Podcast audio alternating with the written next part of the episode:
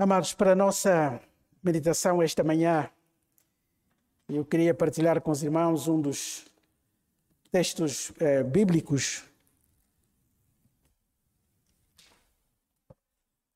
um dos salmos que eh, todos nós gostamos muito pelo seu teor. E, e, várias vezes nós até começamos o nosso culto com essa palavra que se vai tornando um slogan, não é?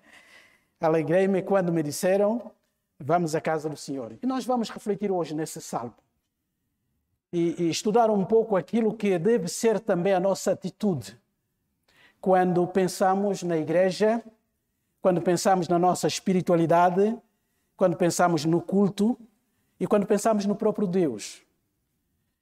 É, e tudo isto está ligado. Na perspectiva bíblica, não vale, não vale só aquilo que nós fazemos é, segundo o ensino bíblico, o que conta muito na espiritualidade cristã é a motivação com a qual nós fazemos as coisas. Não propriamente aquilo que se faz. Há muitas pessoas que fazem boa prática religiosa. Aconteceu, por exemplo, no tempo do Senhor Jesus Cristo com os fariseus. Olhando para é, o nível do povo comum, é, não havia um grupo mais espiritual, podemos dizer assim, do que os fariseus um grupo que evidenciava amar o próprio Deus, amar a lei de Deus e procurar viver uma vida que era um exemplo. Ou seja, os fariseus eram considerados o padrão da própria espiritualidade dentro de Israel. Aliás, eles próprios se orgulhavam disso. Por isso é que olhavam para o povo comum e achavam que eles eram superiores, porque tudo apontava para isso. E por que, que eles chegavam a essa conclusão? Porque eles faziam as coisas, porque eles obedeciam às regras da religião porque eles obedeciam todas as horas estabelecidas para fazer as suas orações, porque eles jejuavam, porque eles davam as molas. Então eles faziam praticamente aquilo que a própria religião exigia. Obviamente, chegavam à conclusão que eram superiores. Era o fazer mais importante. Era aquilo que era visível diante dos outros. E alguns até, como o Senhor Jesus Cristo vai condenar, quando faziam as suas orações, em vez de o fazerem em privado, eles o faziam em público. O Senhor Jesus Cristo vai censurar essa atitude. Eles estavam nas esquinas e, como tinham eh, horários para fazer as suas rezas, as suas orações diárias, então ficavam nas esquinas onde as pessoas passavam e as pessoas olhavam para eles e os admiravam como espirituais. Vejam como aquele homem está ali parado durante não sei quantos minutos a fazer as suas orações. Este deve ser um homem de Deus. E eles gostavam disso. E aqueles que estavam às molas também o faziam publicamente. Não é? Quando havia muita gente, então eles vinham com as suas moedas e entregavam às pessoas que estavam ali necessitadas. Obviamente, isso demonstrava a bondade do seu coração. E outros faziam jejum. Só que o jejum é um exercício espiritual interior. Mas muitos o faziam, e para que os outros soubessem que eles fazem jejum, então ficavam com o seu rosto desfigurados. Alguns até quase que não se penteavam. Aliás, há textos que dizem que outros colocavam mesmo pó não é? Colocavam pó sobre a cabeça, cinza, e quando passavam pelas ruas, facilmente se podia saber que aquela pessoa está a, a, a, a, praticar jejum, não é? A cara era triste e ele se mostrava frágil, como alguém que não comeu, e facilmente os outros podiam reconhecer que essa pessoa estava a jejuar. E tudo isso estava circunscrito ao fazer. O mais importante era fazer e que os outros vejam que nós fazemos aquilo que a nossa religião manda. E quando o Senhor Jesus Cristo observou tudo isso, ele disse: Não, não, não, isso está errado. Não basta fazer as coisas. O mais importante é a motivação pela qual se faz as coisas. É a finalidade que está por detrás dos atos. É aquilo que a pessoa pensou, planeou antes de realizar o ato, não o ato em si. O ato em si pode ser bonito, mas pode perder o seu valor. E Jesus disse isso. A oração vale. O jejum é um bom treino, é um bom exercício espiritual. Dar esmola aos pobres é uma boa expressão de solidariedade. Mas todas essas coisas podem perder o seu valor. Quando? Quando a motivação for errada. Quando a motivação for uma motivação errada. E muitos o faziam para terem a admiração dos outros.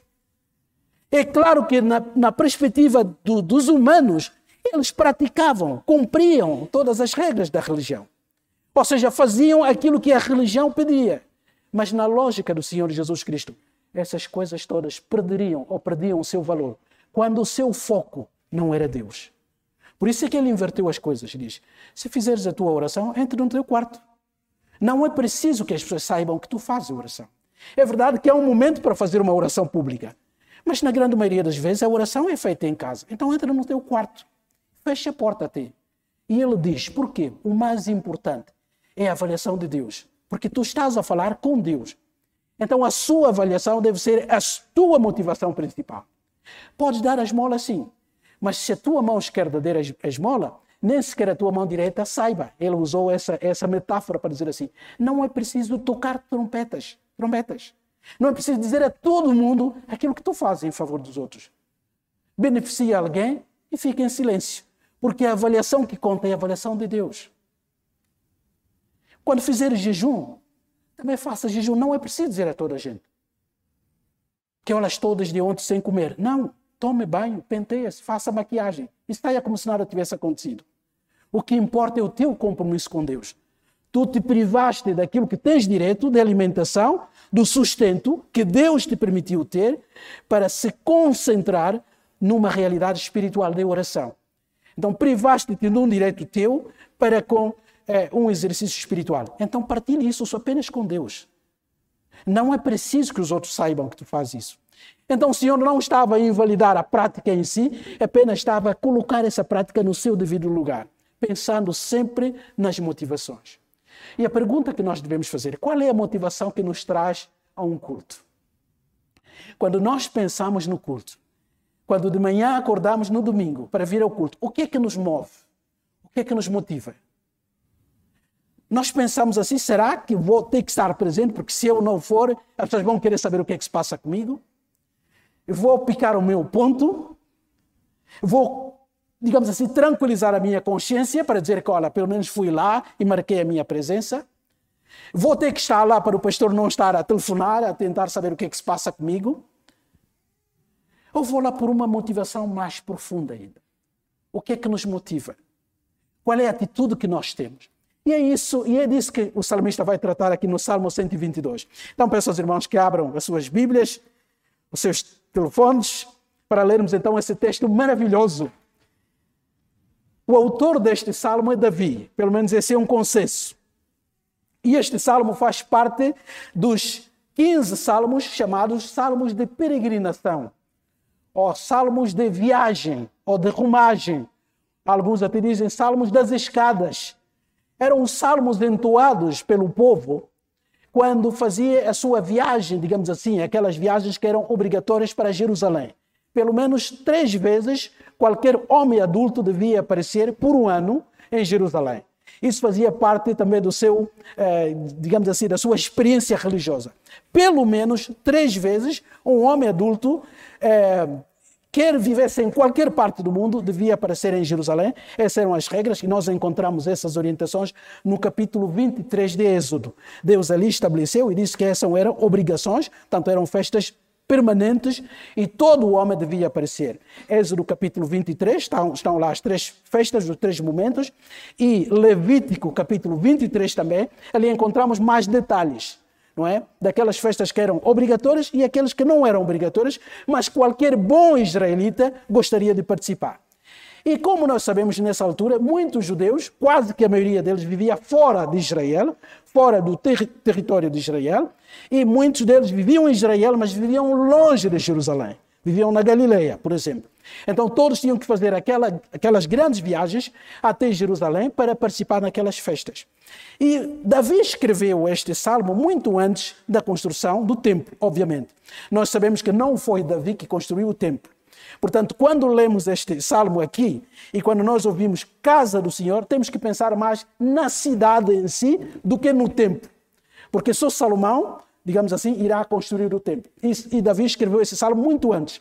Então, quando ele fala da casa do Senhor aqui, do Berrit do Senhor, ele está a falar da cidade de, de Jerusalém, que Deus tinha instituído para ser a casa, o lugar onde toda a nação se devia juntar para prestar culto.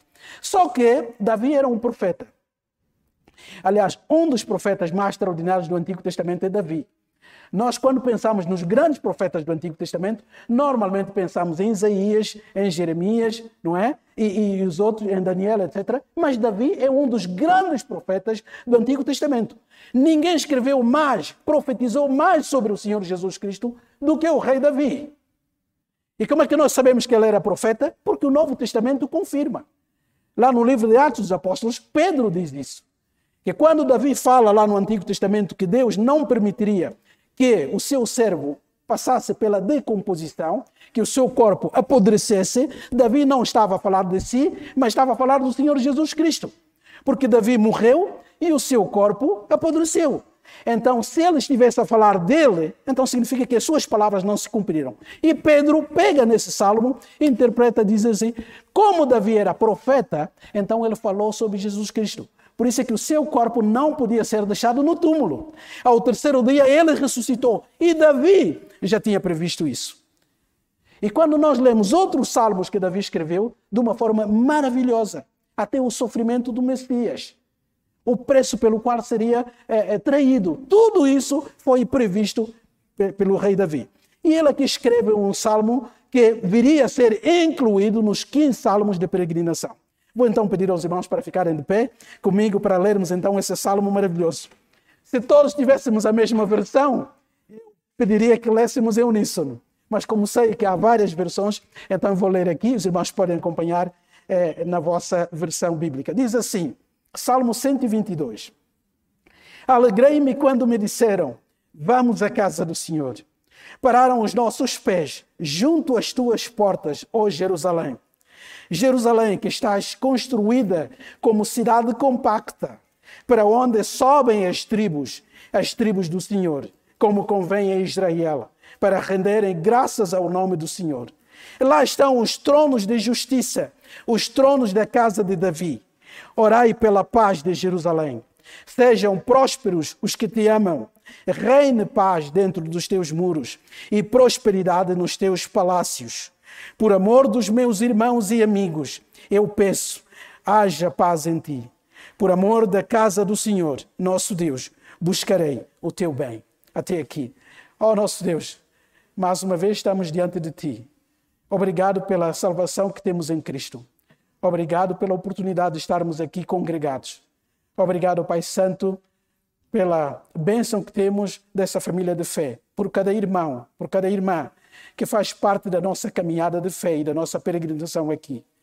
Agora suplicamos a tua graça, Pai Santo, para que a tua palavra fique bem colocada no fundo dos nossos corações e cada um de nós possa aprender esta manhã e possa partilhar dessa alegria que o salmista partilhava quando pensa na congregação dos santos. Nós te pedimos tudo isso e te suplicamos em nome de Jesus. Amém. Amém. Podem sentar-se, irmãos. Esse salmo começa com essa alegria, com essa declaração solene, que deve animar a todos nós. Jerusalém significa cidade de paz.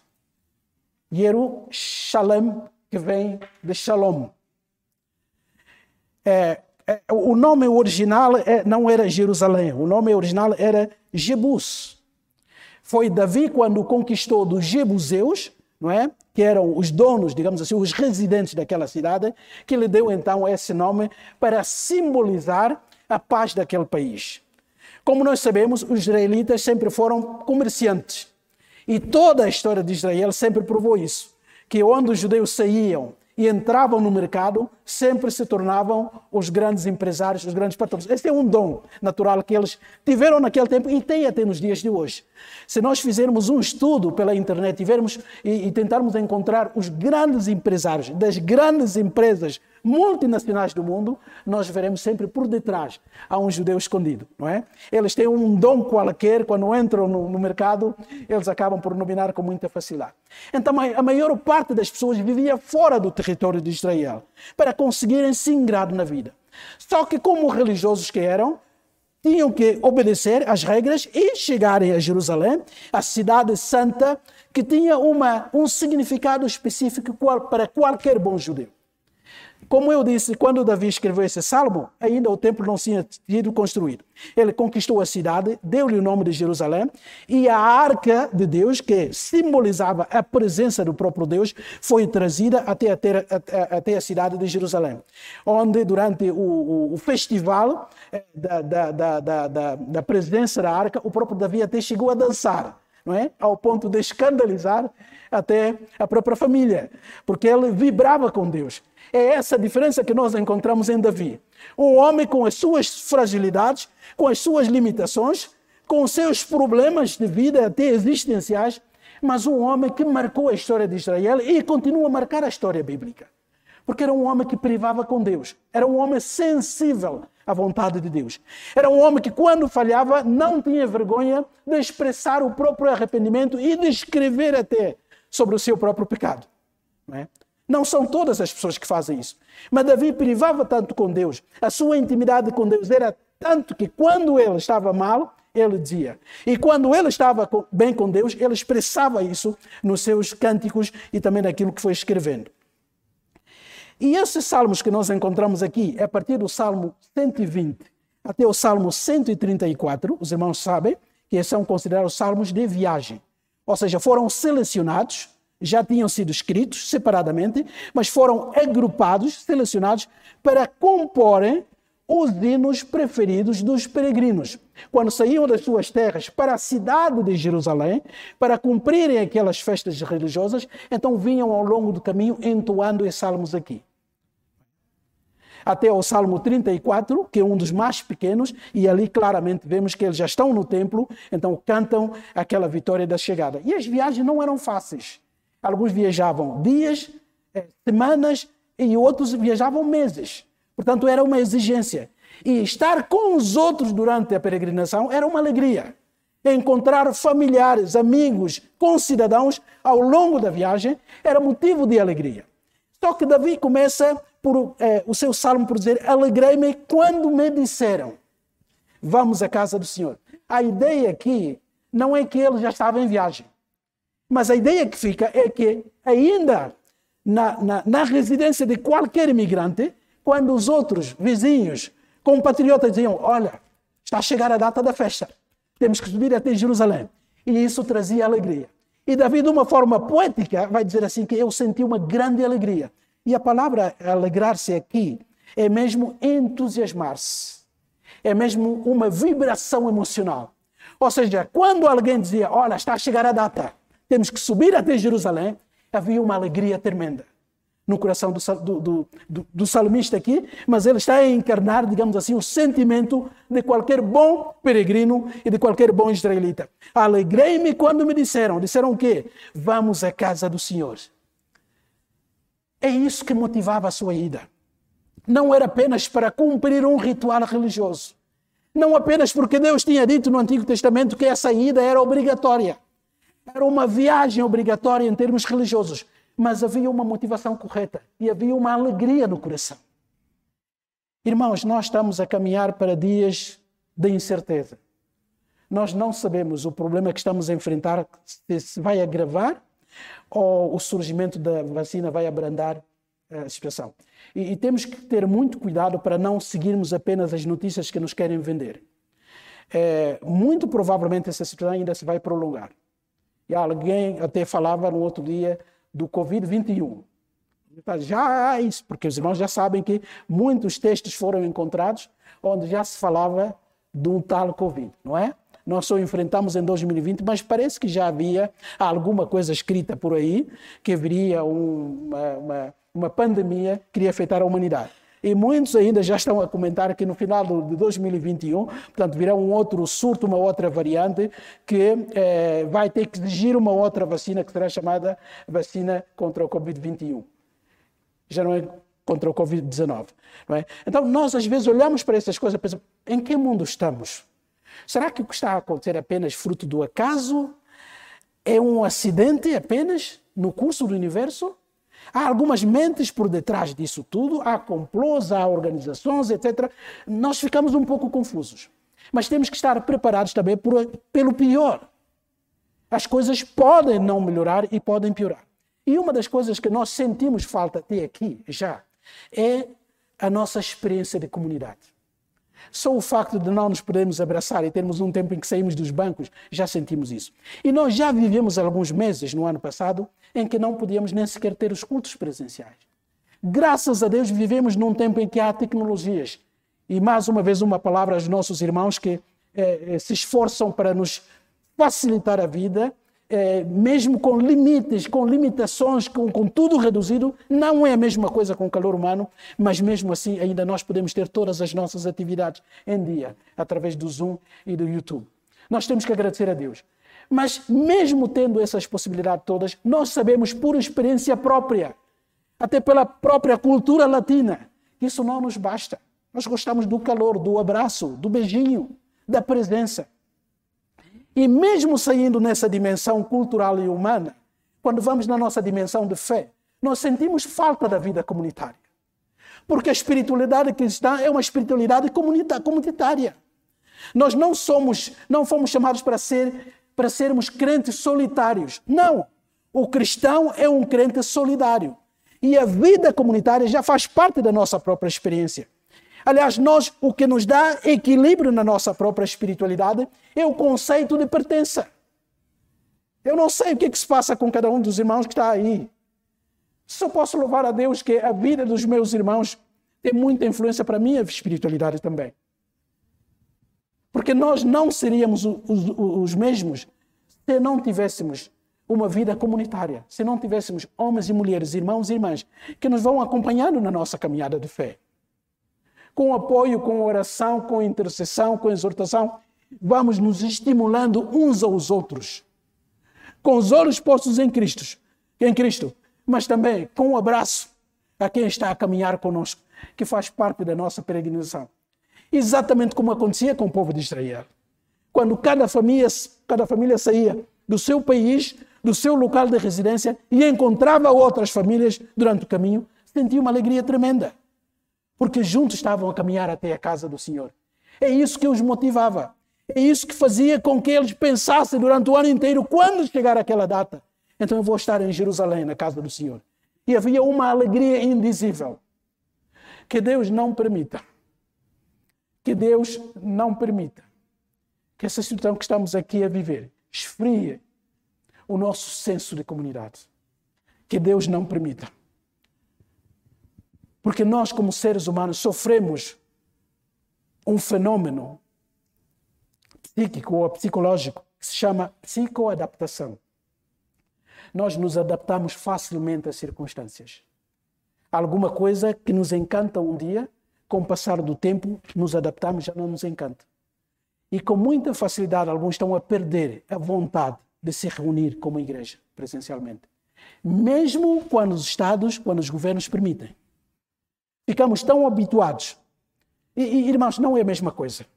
E eu quero dizer, não é a mesma coisa estar a assistir um culto, porque acaba por ser mesmo assistência muitas vezes e não participação, do que estarmos presentes.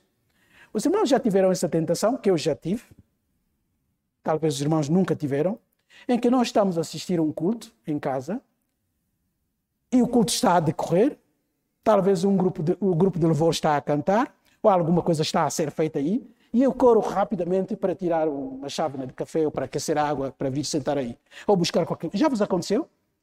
Ah, estou com frio, vou sair daqui, vou buscar casaco lá no quarto e depois volto. Está bem, essas coisas interrompem o nosso culto, não é? É algo que nós não podemos fazer aqui. Porque a nossa concentração, praticamente desde o primeiro minuto até o último, é acompanhar e participar daquilo que está a acontecer. Mas ao estarmos à vontade em nossa casa, sempre nós teremos algumas interrupções que vão impedir, digamos assim, aquele espírito de continuidade. Não é a mesma coisa. Que Deus não permita que essa situação toda, da qual nós somos alheios, porque não depende de nós, afete o nosso senso de comunhão. E o salmista sentia alegria. Agora vejam o que ele continua a dizer nesse mesmo salmo. Acompanhe-me, então, versículo 2. Ele agora está, esse salmo é considerado o salmo de peregrinação, mas também o salmo de chegada. Ou seja, quando era entoado esse Salmo 122, as pessoas já estavam diante da cidade de Jerusalém.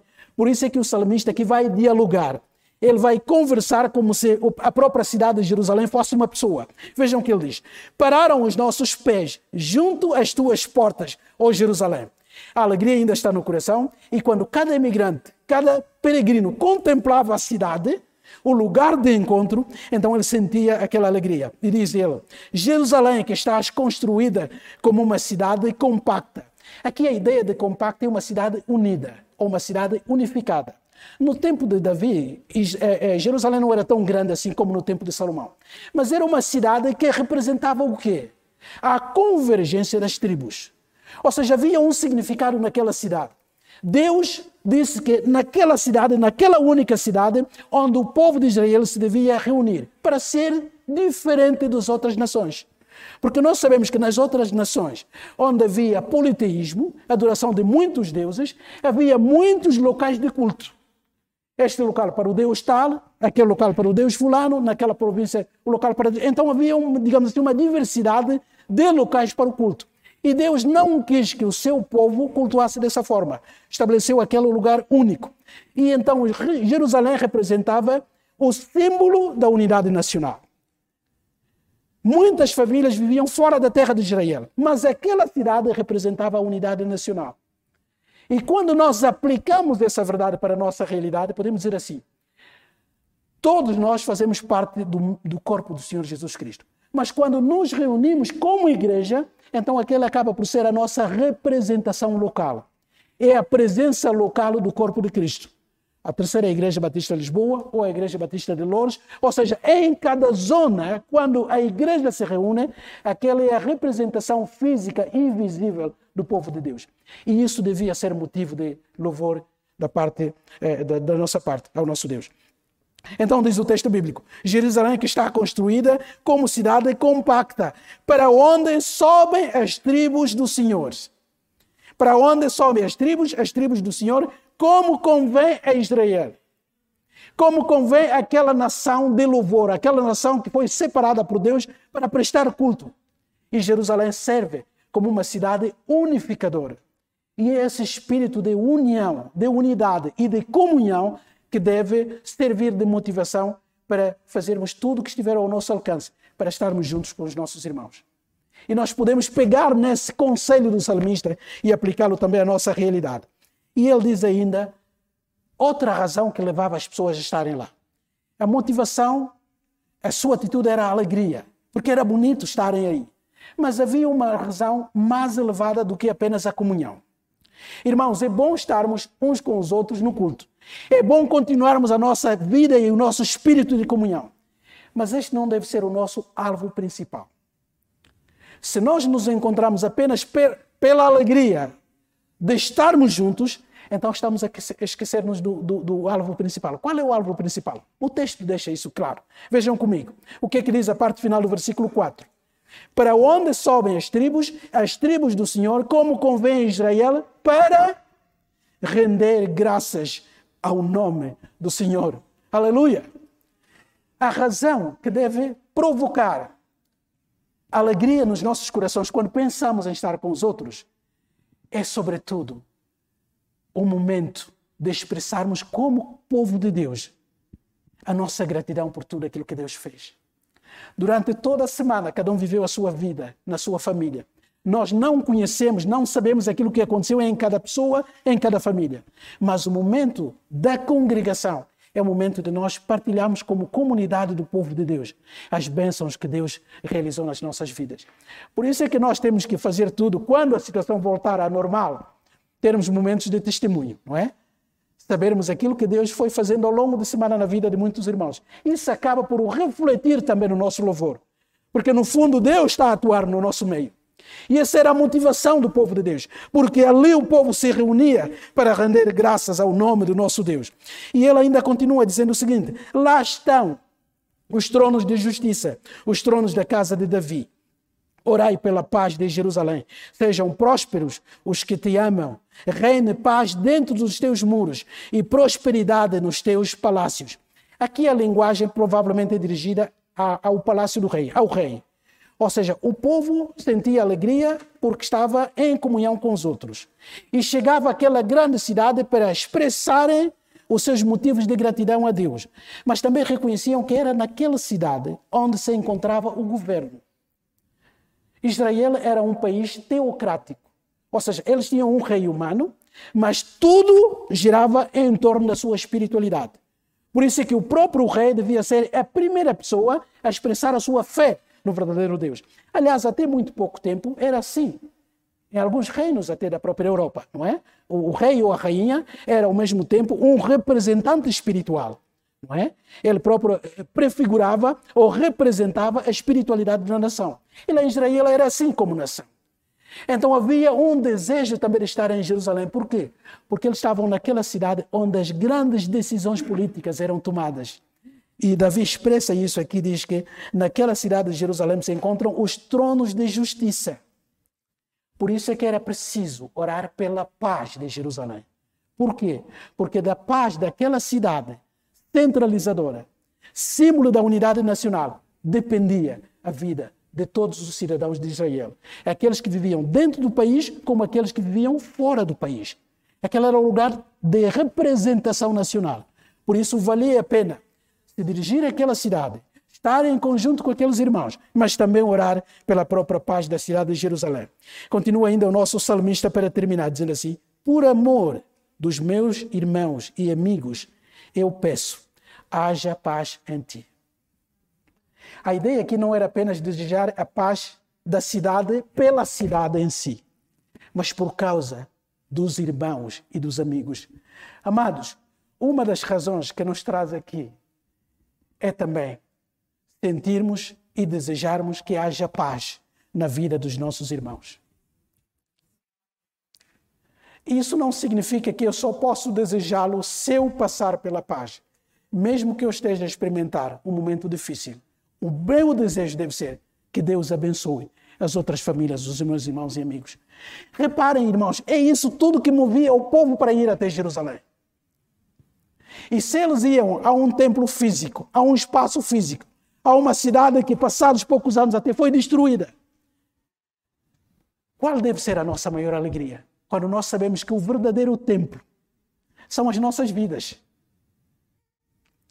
Quão motivadora devia ser a nossa, a, a nossa, a o nosso espírito, qual, qual, qual motivador devia ser o nosso interior, digamos assim, quando pensamos em estar com os outros irmãos. Porque sabemos que estamos ali com os amigos e nós desejamos que a paz reine no seu coração, mas também a prosperidade. Atenção aqui, prosperidade não é prosperidade material. A ideia bíblica, a ideia hebraica de prosperidade é tranquilidade, segurança interior. Ou seja, antes de pensar nos bens materiais, prosperidade significa paz e tranquilidade interior. E qualquer crente verdadeiro no Senhor Jesus Cristo quer ver não só a paz na vida dos outros, mas também a tranquilidade espiritual.